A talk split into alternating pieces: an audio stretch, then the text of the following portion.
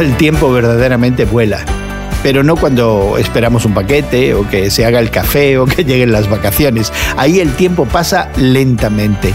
Los humanos somos dolorosamente conscientes del paso del tiempo, especialmente cuando estamos esperando a Dios. Hoy en la palabra, el segundo capítulo de Éxodo nos muestra a los israelitas frustrados, esperando que Dios actúe. Al describir el nacimiento y primeros años de vida de Moisés, se nos recuerda que Dios había predicho que Abraham y sus descendientes serían extranjeros en una tierra extraña.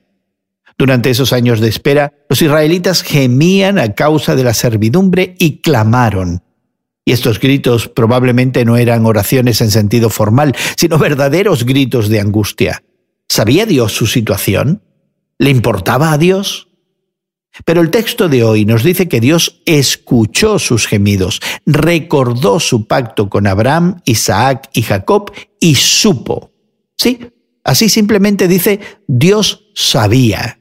Estas tres acciones de Dios ocurren durante el mucho tiempo que se extendió desde el nacimiento de Moisés hasta que Dios lo llamó a servirle podemos estar seguros de que también describe lo que Dios estaba haciendo durante los 400 años de su aparente silencio. ¿Estás esperando que Dios responda a tu oración? La espera puede ser larga y difícil. A veces eh, puede parecer que Dios te está ignorando, pero lo que fue verdad para Israel también es verdad para ti hoy. Dios ha escuchado tu clamor. Dios recuerda sus promesas. Dios sabe. Hoy en la Palabra es una nueva forma de estudiar la Biblia cada día. Encuentra Hoy en la Palabra en tu plataforma de podcast favorita.